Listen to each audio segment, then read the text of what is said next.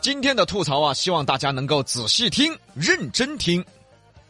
哦，聊九眼桥谁呀、哦，九眼堂又开播了吗？开什么播开？我跟你说，今天聊聊社会上的潜规则。潜规则，哎，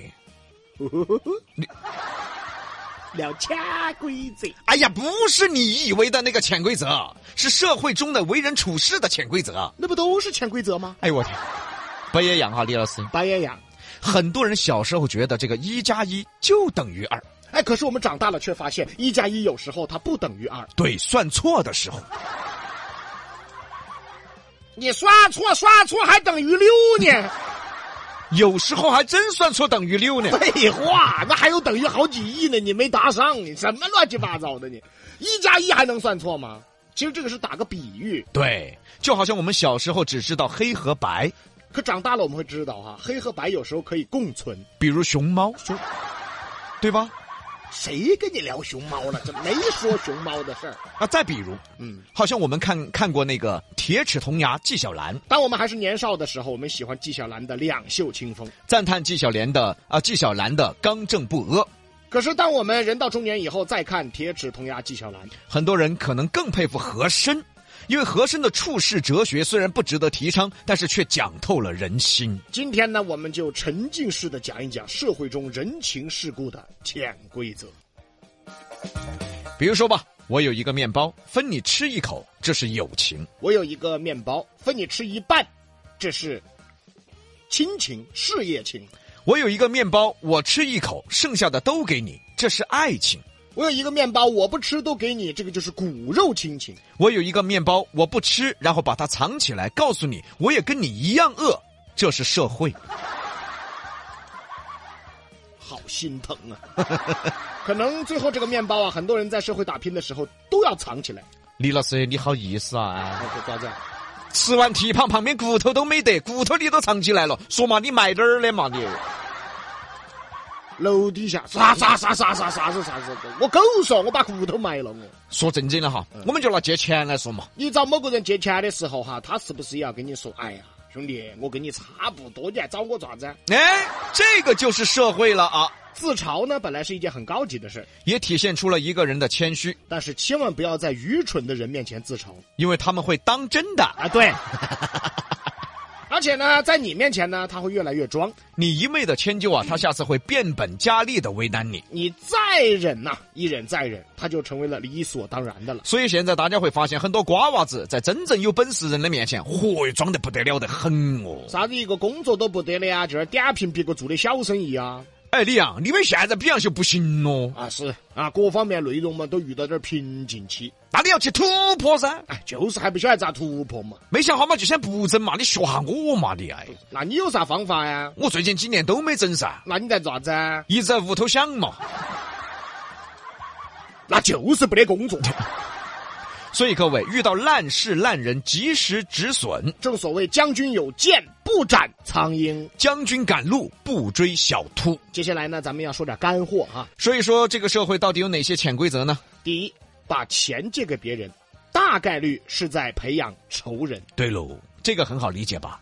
借钱不还，你催他，他还生气的人太多了。所以说，为了我跟比哥的感情，我从来没找过比哥借钱。你废话说的就跟找我借，我就要借给你一样的。啊哎，这样子， 你知道我为什么不找你借钱吗？ 为什么呢这？咱俩搭档八年嗯了，哎，对，没有探讨过这问题嗯，吧。没探讨过，为什么不找你借？为什么呢？因为都 穷， 对了，大哥不说二哥， 哎，差不多。然后钱都差不多。 哎那再说第二点，这个世界没有绝对的公平，只有绝对的实力。这话说得好，嗯，啊，不公平很正常。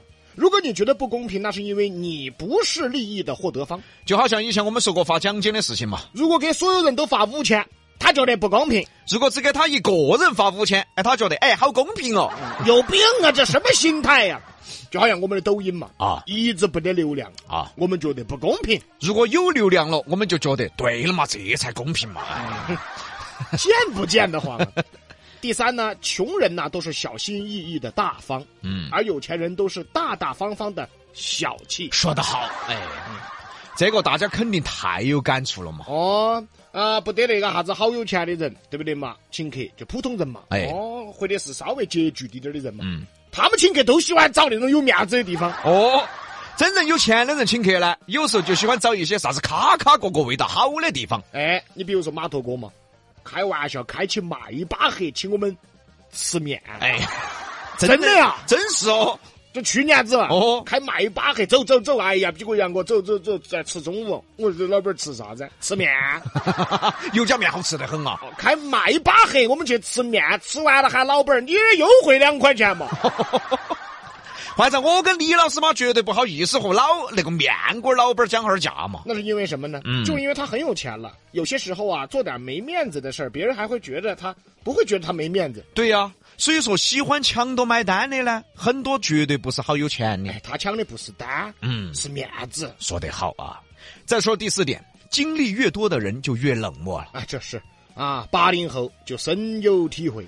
八零后这个年纪啊，已经没有任何力气去讨好谁了。所以谁对他好，他就会对谁好，但凡让他觉得有点累的关系，他都不想再去维持了。真是真是、哎啊！不是没有了啊与人相处的能力，而是没有了与人逢场作戏的兴趣。所以说，啥子叫大浪淘沙？都说大浪淘沙，其实淘汰的就是一批让自己很累的人。说得好。哎，第五呢，每天认真打扮的人，成功的几率要比别人高很多。这个说得更好噻，因为你不晓得今天你出门会遇到啥子人，有很多女的就有感触嘛啊我打扮的漂漂亮亮的，结果一个熟人都遇不到。结果今天就是懒得打扮，没铺烂渣的出门，和出门就遇到前男友和他的现女友。哎，完了，哎那多难看呢！哎，所以不管男女啊，出门还是该好好收拾一下，打扮一下。你好意思啊，我操，李老师，你看，哎，抖音上那个朋友看到了哈，今天看到了哈，黑的全是白点点，一天到晚穿得跟个七星瓢虫一样的。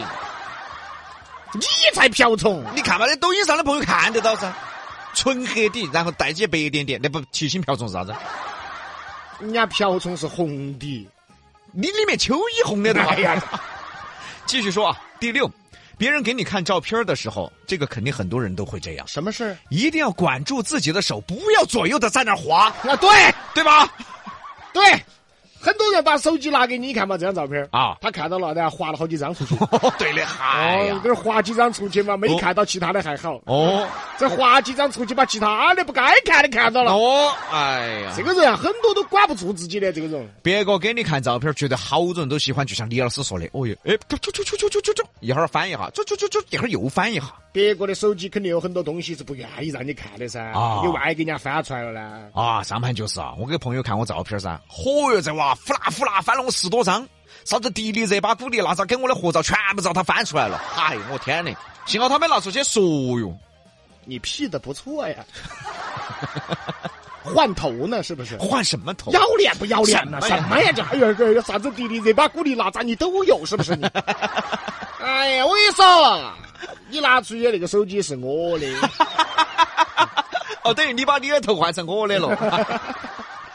再来说第七就是啊，闲谈莫论他人非，这事儿咱俩好意思说吗？咋？我聊我们闲，我们是在闲谈吗？我们是属于是闲谈专论他人非，我们这不叫闲谈，嗯我们这个叫做节目哎做艺术哎对，啊，这一点呢，大家其实要注意到。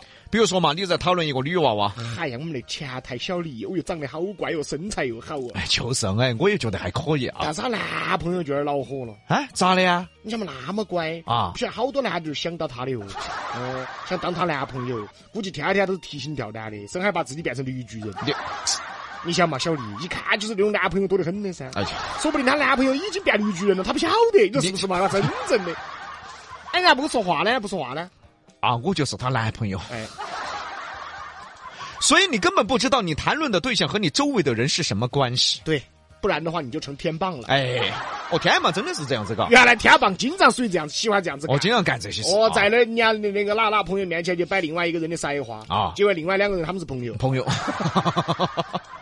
记住，闲谈莫论他人非。今天和各位聊到了人情世故的一些潜规则。但是潜规则再多，我们只要行得正，坐得端，记住，天地有正气，我们就能够在这个社会好好的生活下去了，不做鸡鸣狗盗之徒。不做偷鸡摸狗之人。那么问题来了，嗯为什么这种不好的成语都跟鸡和狗有关呢你？有病啊！哎呀，你管这个干嘛？鸡跟狗得罪谁了？你说啊，对，鸡打鸣儿叫人起床，狗看家护院都是好的。 那是对啊，咋就变成了鸡鸣狗盗做呃偷鸡摸狗的成语了呢？啊，这个可能，这个可能比哥干过，你谁？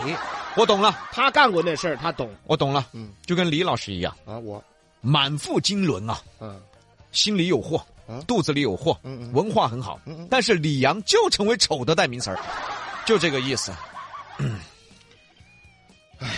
嗯，眼低了，毕哥嗯，有病还是去医？说你丑是有病啊，你娃眼睛有病，说你帅才是有病。哎去，西南散口碧阳秀八六幺二零八五七。